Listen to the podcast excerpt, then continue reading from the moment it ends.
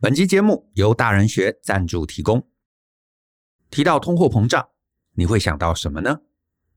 一些平时啊没怎么在接触金融议题的朋友，可能会不解，为何这个议题最近这么受到重视？可能想说，啊不就是有些东西变贵了吗？啊这有什么大不了的？但其实呢，不是这样的。通货膨胀代表着很多东西，其中呢最直接就是我们用同样一笔钱所能换取到的购买力其实是大幅下降。换句话说，通膨可能让你买到的东西变得更少。比方说，五年前一份鸡腿便当七十元，而现在七十元可能只能买到一只鸡腿。这对于上班族以及时薪的工作者影响最大。因为如果你没有良好的认知，而且有意识的保护你的购买力，你的辛苦劳动终将被通膨慢慢吃掉。因此，我们大人学特别设计了这堂通货膨胀的系统知识以及应对策略，想要告诉大家通膨是怎么形成的，为何政府期待甚至鼓励通膨，以及面对即将到来的高通膨年，我们应该如何保护自己的资产。这堂课并不会卖你商品，不会要你加入会员，也不会鼓吹你任意投资。这堂课会是纯粹的知识课程，希望教会你底层的经济知识，让你做出好的选择。有了知识，懂得选择，你就可以保护好自己的辛苦成就，进而保障你的未来，以及保护周全你身边所有重要的人。欢迎透过下方的说明栏来看看这堂课更多的介绍吧。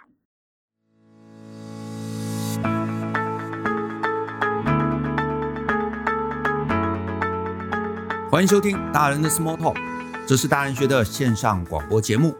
我是舅张国阳。大人学啊是个分享成为成熟大人必备学问的知识平台。我们长期分享职业发展、人际沟通、个人成长、商业管理以及两性关系等等的人生议题。那欢迎大家可以多多关注。那如果呢你有任何想要找我们讨论或者提问的，都欢迎大家可以写信到 Podcast at ftpm 点 com 点 tw 这个信箱。那如果呢，你的问题有一点点复杂度，是我们在节目十五到三十分钟之内可以探讨完毕的，那就有机会啊被我们选中来放在节目之中。那至于啊，我们也收到很多很多，其实问题很简单的，我们大概几句话就可以解答的问题。那我从今年五月开始，会在我的脸书还有 Twitter 上面来回答这些问题，所以呢，也欢迎大家可以追踪我的账号。因为你的问题啊，有可能会在那边来露出。那在今天的节目中呢，我想要聊一个东西，是之前那个 IMB 的诈骗案。这个诈骗啊，如果你还有印象，大概可能两三周之前吧，有一个台大财经的女生出来拍影片，她就说呢，她自己被这个诈骗的这整个心路历程。然后呢，我在那影片里头，如果印象没错的话，她好像被骗了大概快三百万。那如果有人没有 follow 到这个新闻啊，其实这个 IMB 它其实是一个资金盘呐、啊，就是它宣称是做这个 P to P 的放贷，就是媒合啊想要借钱的人跟一般的社会大众。那他们的宣传是说啊，他们手上有一些人，那些人呢手上是有房子是可以抵押的，可是这些人呢又因为一些原因不方便出来跟银行借钱，所以呢他们这个平台啊就试着去媒合一般大众，每个人可以投个三万五万啊，甚至投更多。那这些钱呢，他们就会来这个媒合来放贷给这些需要的人，然后他们的宣传是说，因为这些人缺钱，有房子，可是不方便找银行，所以愿意付一个比较高的利率。那我看网络上写啊，说他们一般啊，就是去外面推销的时候是说能够给到八趴，那多一点的呢，甚至也有人说是拿到什么谈到十趴或者十二趴的。那这个事情爆出来，因为就是老鼠会，就是庞氏骗局。那当然，你这网络上就会看到很多人就去批判啊，说有人说啊，会相信这种人的很笨啊，或者有人说啊，他有参加过，对不对？然后进去太早，然后也有拿到什么本金利息的，反正我看到很多很多这一类的文章。那这个事情啊，我其实想要借这个事情来聊一下，聊什么呢？其实我们都知道，要在现在这个社会上面要呃生存，其实是辛苦的事啊，生存本身是艰难的，所以其实。大家都试着在想，也试着在找，看看人生啊有没有一些什么捷径，我们是可以试着弯道超车的。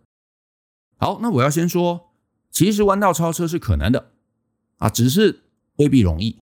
啊，弯道超车并不容易，可是确实是可能的。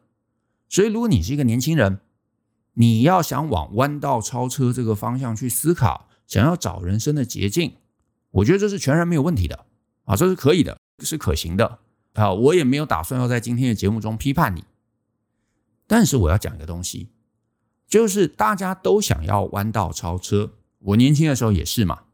可是偏偏年轻人在想这个主题的时候，心中想的都是有没有机会，你知道找到一个什么投资的途径。啊，炒股或者是买房地产，或者是任何你知道投资或者是金融操作这个路上，我能够弯道超车。可是这里就有趣了，因为这个部分跟大家直觉认定的是相反的。因为你要在投资，你要在投机上面弯道超车，这其实是极其困难的一件事。我今天就想要聊聊我自己一路的一些体会。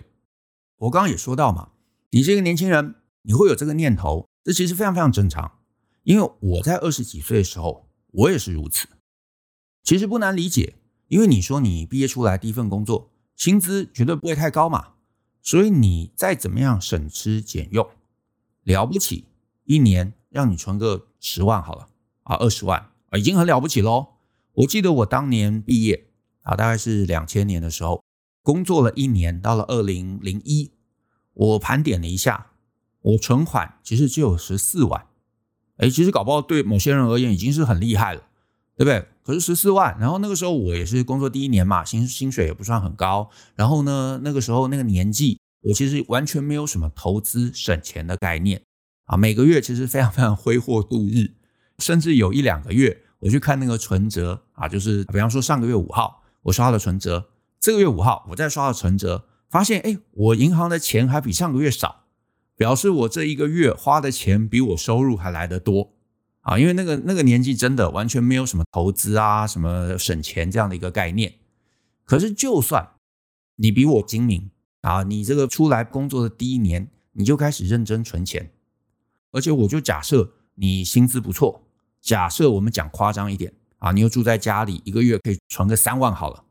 其实存三万一年也就存三十六万，对不对？十二个月嘛，你想。你在二十几岁的时候，你就会觉得哇，我一年就只能存三十六万啊！我要致富，我要将来退休，我想要买房子，凭这么一点点钱，哇，这感觉真的太少了，这根本是不可思议的遥远。所以，所有年轻人想的其实都一样，我也是。所以呢，我在大概出来工作的第二年，那个时候也刚好也开始看一些书，好看那些投资理财的书啊，了解的什么复利。啊，看那个什么《穷爸爸富爸爸》，哎，我就觉得，哎，对啊，我第一年好像你知道没有认真过活，我应该要好好的省钱，要好好存钱，不然的话，到时候将来退休了怎么办呢？所以就觉得，好，我也应该要好好的来理财，也要来投资。于是呢，我就开始研究我该怎么投资啊，是要买股票吗？定存吗？还是要做什么事情？结果呢，好死不死，也是当年运气不好，我那个时候是二零零一嘛。我在大概八月十五，我印象很深哦。我大概八月十五，二零零一年大概八月十五号，我去那个证券公司，我去开户，开了户嘛，我就把这十四万转到我的那个交割的那个账户，然后呢，也不知道买什么，就买了那种什么理财杂志，然后就翻翻翻翻翻，哎，看了几个好像还算顺眼的股票，然后就买了。十四万其实也买不了什么，所以大概第一天、第二天就已经你知道全部都买光了，然后就想说，哎，我手上有十四万的股票。哇，不知道之后会变成什么样。结果有趣的来了，两个礼拜之后，发生了一件历史上的大事。我就早上起来哦，看着新闻，就眼睁睁的看着两架飞机撞入世贸大楼。没错，九一一，九一一那一天，全球股市崩盘。好，我我我不确定我有没有记错，好像台股当时也是跳空跌停。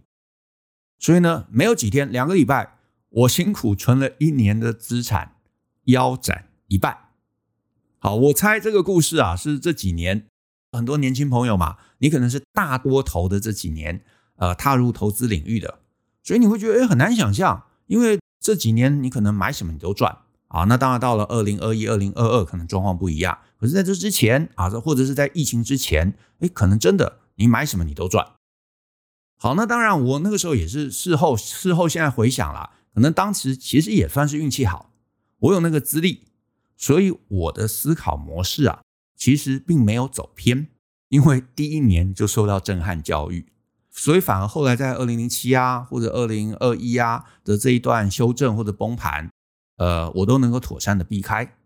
再加上我运气好啦，我那个时候也碰上一个算是还不错的老师，他带着我教了我一些心态上面的一些算是比较正确的观念啊，不管是资金的控管啊，或者是一些盘面上面的一些态度，所以我后面反而避开了很多很多在金融上面的人生陷阱。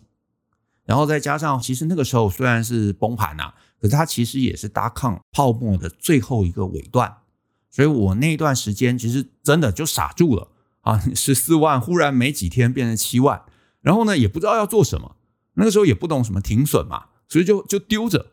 哎，结果因为它是最尾段，结果没过几个月反而就拉回来了，甚至还赚了钱。可是啊，事后又回想。那一段经历，其实对从来没有经过股市的年轻人而言呐，真的也是一个很大的人生陷阱。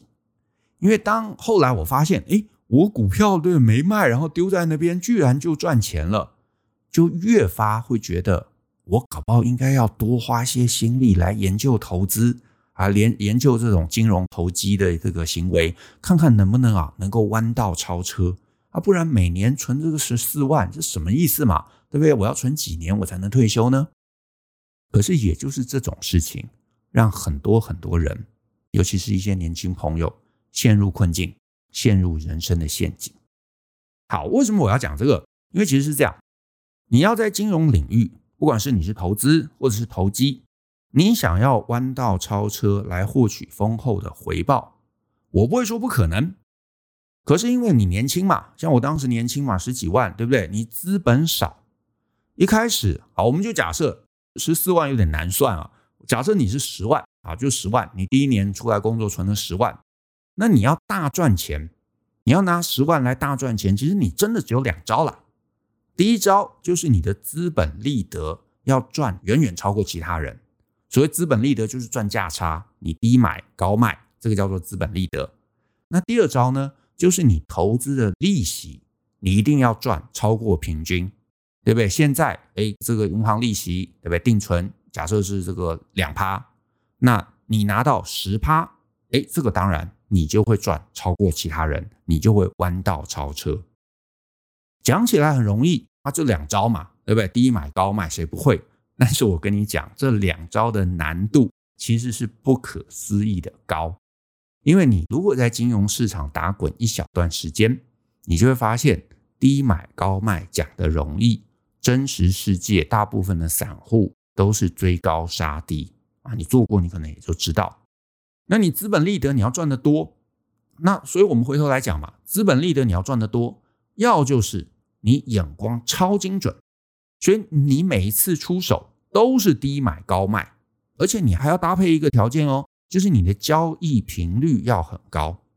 为什么交易频率要很高？因为你本金少嘛，你十万想要变成一百万。要么就是你有一次看对，所以这十万涨了十倍，哦，这个很难，对不对？这个市场大概也很少这种机会。那如果没有那种一次涨十倍的机会，那你就要找什么？找很多可能赚一倍的机会。可是赚一倍一次不够哦，你要好多次。十万要变一百万要几次？十万变二十万，一倍嘛，一次。二十万变成四十万，又是一倍，这要两次。你四十万要再变成八十万，三次，你最少要连续看对四次，一倍哦，才会拿到一百万。可是你想想看，你真觉得你周围有多少人能够连续看对四次？我跟你讲，太少。现在你想象，你可能觉得好像没有那么难啊。我就讲一个小小很简单的例子，假设我跟你开一个赌局，我手里头啊藏一个硬币。可能是正面，可能是反面。你连续猜中四次，你觉得容易吗？其实不容易哦。可是你连续猜中四次，或者说你每一次猜啊，你每一次要猜对，其实几率都有一半，是超过五十 percent 的。像我当年二十几岁，你股票市场也才刚加入啊，也就翻过几本什么第一次买股票就上手这个书，你胜率怎么可能会有一半？你胜率有个十趴二十趴，已经哇了不起了。甚至我们也不要说什么涨一倍的标的，你平常要蒙到一个涨停板都超难了。可是你想哦，你十万蒙到一个涨停板，也不过才十万七千。你要一百万，你要抓到多少个涨停板？你眼光要这么精准，你连老手都做不到，更何况，对不对？我们当年刚毕业，才出社会，才进入市场，没有人做得到的。所以这条路断念，甚至很多人想要更高频的交易啊，每天当冲，然后希望说能够致富。哇，这件事情其实你承担了非常非常高的风险。好，那我们继续再谈资本利得，要提升，还有一个方法。你没办法连续看对，对不对？你只能看对一次，看对两次。那也还有一个方法叫做开杠杆，就是融资啊。你原来买某个标的涨一倍是十万嘛，十万变二十万嘛。可是如果你能够开十倍杠杆，就是借十倍的钱，那这个时候你就会变一百万。好，讲起来也很容易，可是问题在于你杠杆开得高，你就更得仰赖你的看法不出错。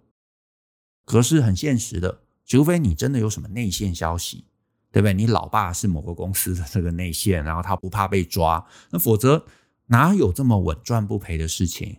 没有的，真的没有的。所以你要赚资本利得，不管你是要高频交易，你是要开杠杆，你呢都仰赖你得要眼光精准，你是赌神，你能算牌，或者你有一个非常胜率高的一个交易机制。可是呢？我现在啦，我到我现在这个年纪，我会觉得这个可能性是很低的。好，我不会说零，有人可能可以做到，可是我会觉得那个期待值是非常非常低的，因为没有人能够持续稳稳的看准。哪怕你能够有八成的胜率，可是只要你杠杆开得高，你就还是很高的几率你会最终阵亡。我身边其实看了很多很多，啊，我自己年轻的时候，呃，这个。身边甚至还有一些人是什么投顾老师啊，是这个做什么代操的，然后呢，慢慢慢慢他们都消失了啊。因为我有一阵子在网络上那个理财版会很活跃，还是这个版主，然后很多以前的朋友后来都不见了，以前的网友都不见了。所以呢，嗯，所以呢，我是真心觉得这条路不是一般人可以轻易做到的。那甚至是有一段，或者是说他们可以做一段了。就是如果他们进进入的时间很好，运气很好，他们可能在一个大多头的时候进来股市。所以你这身边，比方说这五年、这十年，你可能身边会有一些少年股神。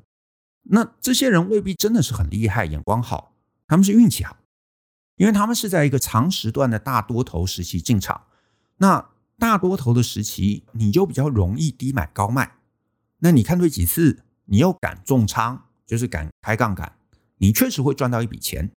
可是这笔钱最大的风险是，因为这个人他没有真心经历过空头，他不知道什么是空头，他也不会学到良好的操作纪律，所以就有可能前面的波段赚了钱，但是后面赔，而且会赔更多，因为你会不相信你看错，你就会更大幅度的重压，这个重压通常都会害惨这个人。所以，真的在金融市场中，我看一些啊，就是很惨的故事，真的都是少年得志，都是一开始在一个对的时间进场，赚了一笔钱，赚了甚至你知道几千万，而是后面就会全部赔回去，很高比例是这样子。那我甚至也跟大家分享，我自己年轻时候，甚至有一段时间，我曾经梦想想说，诶，我不知道有没有机会，我可以靠这个做期货来过活。我甚至还有一段时间，真的就辞了工作，然后在家里就这么看盘过了半年，整整大半年哦。当时这么半年下来，呃，我印象中是这样：以前面一段我大概赚了二十万，然后呢，我觉得很棒，很开心，我好像有天分。而且呢，那个时候大概是二零零四年总统大选的前后，然后呢，那段也是让我印象很深，因为我那个时候啊，应该是在一个周末。我那个时候手上有一口啊台期指的一个多单，然后呢，当时账面大概有个两万块钱的一个获利吧，所以我就想说，哎，好像盘势看起来还不错，所以我当天就选择多单留仓，就是没有把它平仓掉。结果呢，那天下午还是第二天早上，我有点忘了，反正就是就是周末那两天，陈水扁被枪击，然后呢送到医院，不知道发生什么事情，对不对？然后呢，这个闹得很大。周一台股一开盘，整个大盘期指就跌停锁死，整天没有打开过，瞬间账面就变成倒亏九万啊！现在讲起来好像也不是什么大钱，可是哇，那个年纪九万很多钱呢。我前面花了我不知道两个月还多少，赚了二十万，然后瞬间就就走了一半，对不对？然后第二天也还是开盘跌停。最后我平仓，我记得那一口就亏了十七万。后来啊，六个月下来，其实整整半年，我好像亏了四十万。就是现在这样讲起来，四十万其实也不是什么很惊人的大数目。我相信搞不好，呃，听众朋友有些人你亏过更多钱，可是在我那个年纪，真的是震撼教育。而且呢，我事后回想啊，就是那半年过去，我就想，哇，我每天这样看盘，其实身心压力是很大的。因为呃，期指又有杠杆嘛，所以呢，你就会看着那个盘面的那个波动，你就会觉得胃痛，甚至是后来就胃溃疡，这这个心情会影响身体嘛。然后这大半年下来，我就觉得哇，身心压力好大，而且呢，平常因为你一个人关在房间看盘，也没有人可以跟你说话，没有人讨论，没有同事，所以其实是非常非常非常的寂寞。所以这半年最后过去之后，我就觉得哇。这个工作真的不是人干的，太辛苦了啊！你不要说当时还亏了钱，我那个时候就觉得，就算这半年我赚钱啊，我可能都没有办法在接下来的人生中把就是做交易当成我的人生主轴。而且呢，我也是那半年之后，我得到了一个非常明确的结论：你需要大量看对，这真的是几乎不可能。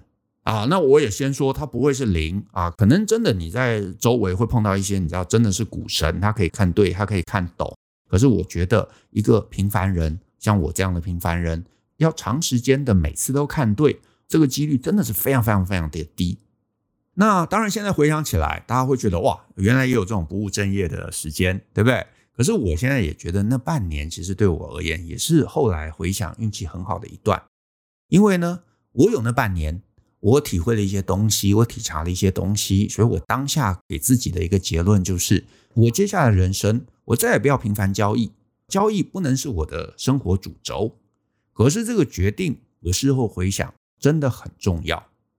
因为如果你跟我一样，也决定啊，交易不是你的主轴，那你就会努力想要去开拓别的收入来源。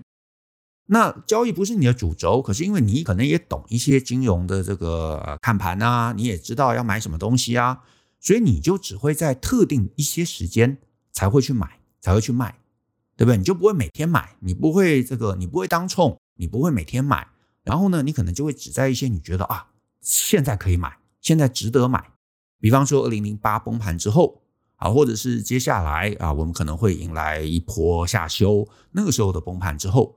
那这些时刻，你的胜率会高很多，会比你每天随机的买卖来得高。可是呢，如果反过来，交易就是你生活的主轴，你就是纯粹是做啊期货，对不对？或者你就想说我要致富，那这个时候你就会常常进出。可是其实盘势很多时候是盘整，甚至是泡沫的顶部。那你在这些时候进场，那你除了承担亏损、承担压力。其实你没有任何好处。好，那我们刚刚聊了嘛，你是年轻人，你想要在投资上面弯道超车，赚资本利得很难。好，那再来，那赚投资利息呢？你赚投资利息，你要超过平均，你要嘛就是承担风险，对不对？比方说你去买那些呃垃圾债，他们因为公司不稳定，所以你会得到一个比较高的风险贴水。那再不然就是你真的是什么大佬。对，或者别人想要拉拢你，你是一个什么权力的中心啊？人家想要拉拢你，想要给你一些钱，想要贿赂你，所以别人让利给你，这些状况你会拿到比较高的利息报酬。可是你想啊，我年轻啊，就二十几岁啊，也没有人脉，对不对？家里爸爸妈妈肯定也就是平凡的一般中产阶级，谁会想要让利给你呢？当然没有嘛。所以我们在这样子的一个年纪，会碰上有什么投资机会，别人给你超额利息的，我跟你讲啦，真的十之八九，你就是碰上了紫金盘，就是庞氏骗局，就是集资，就是老鼠会。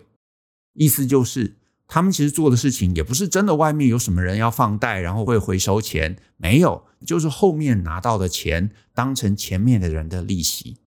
所以呢，如果他们能够拉到越多越多后面加入的人，他们就可以让这个局滚久一点。可是终究这个局会崩坏，会崩盘。那这个也就是之前那个台大财经女生她碰上的事情。那你或许会想啊，我就小心一点啊。我小心查证嘛，我看看这个是不是一个正当的组织啊？他们设立公司什么的。可是老实说啦，啊，你又不是什么真正有权利的人，你能做什么小心查证？你了不起也就 Google 一下嘛。那他真心要骗你，其实有太多地方是可以把这个局部的好一点的。好，那你想说，那那我那我谨慎一点啊，我逐步投入嘛。我第一一开始先投入少少的钱呢、其实会被这种资金盘骗的，大部分人也都是很警惕啊，很小心啊，所以他们可能一开始也真的就投个什么一万、两万、三万、五万的。问题就是你投了这个小钱，别人也真的会付你利息。你投个三万，他真的就给你十趴的利息，对不对？然后给你半年。你想说，哎，我拿了三期，拿了六期，好像这个是可靠哦。那我接下来投十万，投一百万，投一千万。你非要拿到这个大钱的时候，别人才要倒你嘛。所以其实概念是这样子：如果你很年轻，你没有背景，别人要你投资，给你高利，真的啦，十之八九是骗局。因为这个道理很简单嘛。如果他真的做这件事情，他可以拿到十趴，他可以拿到二十趴，那他干嘛不自己投入呢？他找你这个陌生人，对不对？他为了什么原因，他要照顾你？没有可能嘛。所以你这个非亲非故的。可以拿到这么多钱，背后别人不图你的利息，八成是图你的本金。好，那听到这里，你可能就想说：“哦，就那这样子完蛋了吗？”可是你前面不是刚刚也有提到，年轻人还是有机会弯道超车？对，年轻人有机会弯道超车。可是我觉得年轻人真正有机会弯道超车的途径是另外两个方向，不是资本利得，不是利息。其实也是我们平常常常会建议大家的方法，什么呢？第一个叫做新兴的产业，第二个叫做新兴的技术。好，什么意思？简单讲啊，就是今天有出现什么新东西，如果可以，你就认真研究、认真玩玩看。IG 刚出来，很多人玩，你就认真玩玩看；短影音出来，你就认真玩玩看。去年 Clubhouse 很红，你就去玩。今年生成式 AI 横空出世，你也认真的投入，你努力研究它可以做什么，它可以怎么样改善你的工作，它可以加分你的工作，甚至你纯粹就是发文讲你的一些研究心得，然后让大家记得你，甚至很简单哦，今年 AI 嘛，你就每天在脸书或者在 Twitter 或者在任何地方写一大堆 AI 的应用，你如果能够累积个三千人、五千人、一万人追踪你。这个其实才会变成后续弯道超车的契机。简单的讲，这个方法就是在你的技能上面加杠杆。你资金少，你要在资金上面加杠杆，这是非常非常难的。你要靠资金让你致富，这是非常非常难的。可是技能上面加杠杆，反而是年轻人最有机会的事情。为什么？因为你年轻嘛，你的优势就是你学东西快。所以呢，如果你是学生，甚至你刚出社会，你工作压力可能也不大。老板可能也就是把你当助理用，对不对？然后呢，你下班可能就有大把的时间，你可以玩新技术啊。可是那些比你大十岁的人，他可能有家庭了，有小孩了，小孩要喂奶，要要陪他玩，要做各种照顾，他可能要陪老爸老妈，他可能要陪女朋友男朋友，还要加班，他要关怀客户，他们没有时间呐。他们就算知道 AI 很重要，他们没有时间，重点是他们就没有时间，他们也未必有心力去学新东西。所以你在这些路上，你在这个所谓的新技能、新技术、新产业上面，你要超越老人是很容易的。而且这些新技术、这些新知识，多半也是网络上面公开的，也很少有什么恶意诈骗的这个事情在背后。所以你愿意去翻文件，愿意 Google，愿意去自己去 try，你多半就会得到回报。好，可是每次我讲这个，就会有一些风险意识高的人啊，可是这个风险意识不知道在呃高利率的那个状况，它就不会出现。有些风险意识高的人就会说，哎，可是就我花那么多心力去玩，可是这些新东西也未必会起来啊。哎，确实你讲的没错，像去年 Clubhouse，哎，我也觉得它可能会红，可是我看错了，对不对？那你想说，那万一我去年认真玩啊，我没有压中啊，我不就吃亏了吗？是你吃亏了，可是你最多也就是没压中，你也不会有什么损失。像我去年，呃，我跟 Brian 也花了大概两个月的时间，很认真去经营 Clubhouse。那有没有回报？也是有一些回报，因为我们那两个月其实公司报名还蛮不错的啊。我猜可能有一些过去不认识我们的人从那边引流过来。可是呢，后来他确实没有起来啊，我确实也是看错了。可是这样子的事情的押注。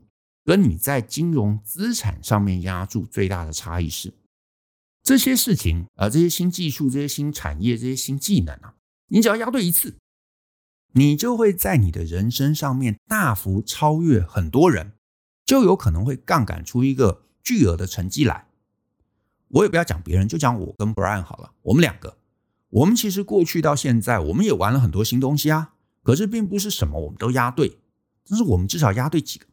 第一个，部落格时代我们有跟上，后面 Podcast 我们押对了，对不对？所以你现在在听，我们在那个公开课程的那个时机我们有抓对，线上课程的时机，哎，我们可能稍微晚一点，哎，可是我们也有赚到钱。那其他更多我们没有做出什么，我们可能尝试了，可是没有做出什么，可能是因为啊，像 Clubhouse 它本身它就没有起来。也可能是因为我们的能力没有在那个领域能够真的杠杆出什么机会来。可是呢，你就回头想哦，你身边很多人，比方说你是二零一零年出社会啊，到现在也十年过去了嘛，你身边搞不好有些人一开始就去拍 YouTube 啊，或者是一开始就玩 IG 的，或者是抖音出来就玩抖音的，或者是像现在 ChatGPT 刚出来就认真投入的，诶，很可能一段时间过去之后，他就有突破啦。而且这些突破就会帮他创造机会，就会帮他带来一些其他的商业可能性。我跟你讲啦，人生这么长，你如果每个都跟上，你总会跟对一次。而且就算看错怎么样，没事啊，也也不会怎么样啊，最多就是浪费时间嘛。可是你运气好，如果跟上一次、跟上两次、跟上三次，那后面每一次就会放大你的前一次。可是金融投资是反过来的哦。如果你资金小，你看对一次了不起，十万变二十万，然后呢，没有然后啦，因为你要连续看对五次、十次，你才能得到一个丰厚的利润。但是五次、十次连续看对很难，对不对？你也知道很难。可是你只要在这五次、十次这过程中，只要一次看对，然后你如果又高杠杆，你可能十万变成五十万，然后又归零，瞬间。Game over。可是你看啊，两个途径，一边的途径是你只要一辈子看对一两次，另外一边是你得要次次对不能错。你觉得哪个容易？你可以自己想想。再来，你好好在技术上面努力，但同时你也存钱。我没有叫你放弃投资啊，你好好存钱。你有了一些储蓄之后，无论你是要定期定额。或者你的金融知识过程中也累积足够，你说呢？哎，我要择时啊，我要择时投入。然后呢，你在每一个经济大事上面，你要择时投入资金，我觉得也都可以，因为你就能够靠时间的复利来帮你赚到稳固的收益。这个其实才是安全性最高，而且最有机会弯道超车的一条路。老实说了。我自己大概二零零四之后，那半年之后，啊，那半年结束之后，我其实就几乎没有在股市里头常态的杀进杀出。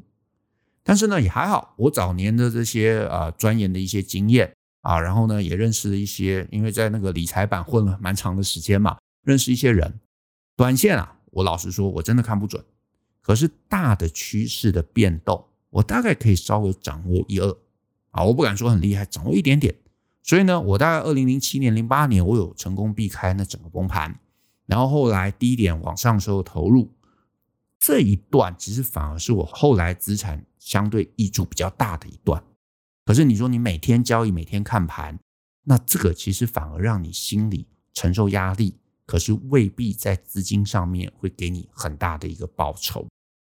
然后呢，我也我也我也真心跟大家讲了，你真正在投资上面对你资金有帮助的，其实就是这一类大的崩盘之后的机会。这一类的机会其实是最值得抓住的，这也是我后来的领悟。因为你真心不知道什么时候会有这种大机会，那平日平常你就应该多花一些心力在你的技术，在你的知识，把这些东西准备好。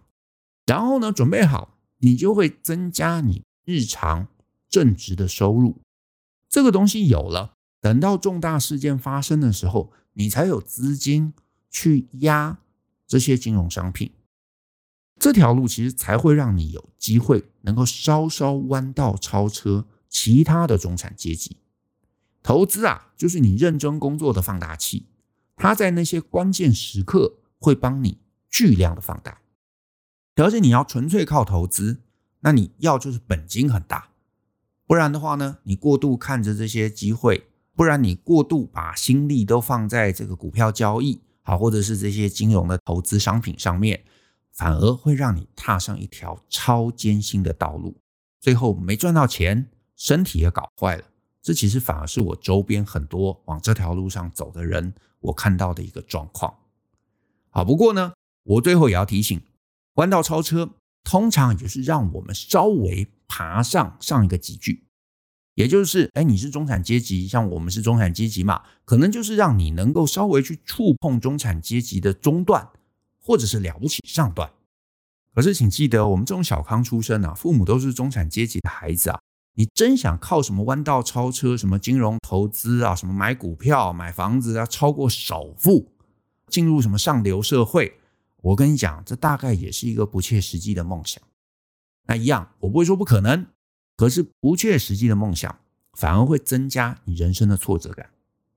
但是呢，你希望能够稍微提升自己一些这个阶级啊，提升一些集聚，这个是有可能的。可是你做对的事，毕竟你年轻，你有大把的时间。可是你好好把这个时间用在能够帮自己加成的事情上面，也就是累积自己，学新技术，跟上新技术，这个部分的一个掌握，我觉得其实才是最重要的。那我们今天的节目到这边，谢谢大家的收听。那如果你喜欢我们的节目，欢迎分享给亲朋好友，尤其欢迎大家在节目下面留言给我们鼓励。我们一起相信、思考、勇于改变，一起学习成熟大人的各类学问。那我们下次见喽，拜拜。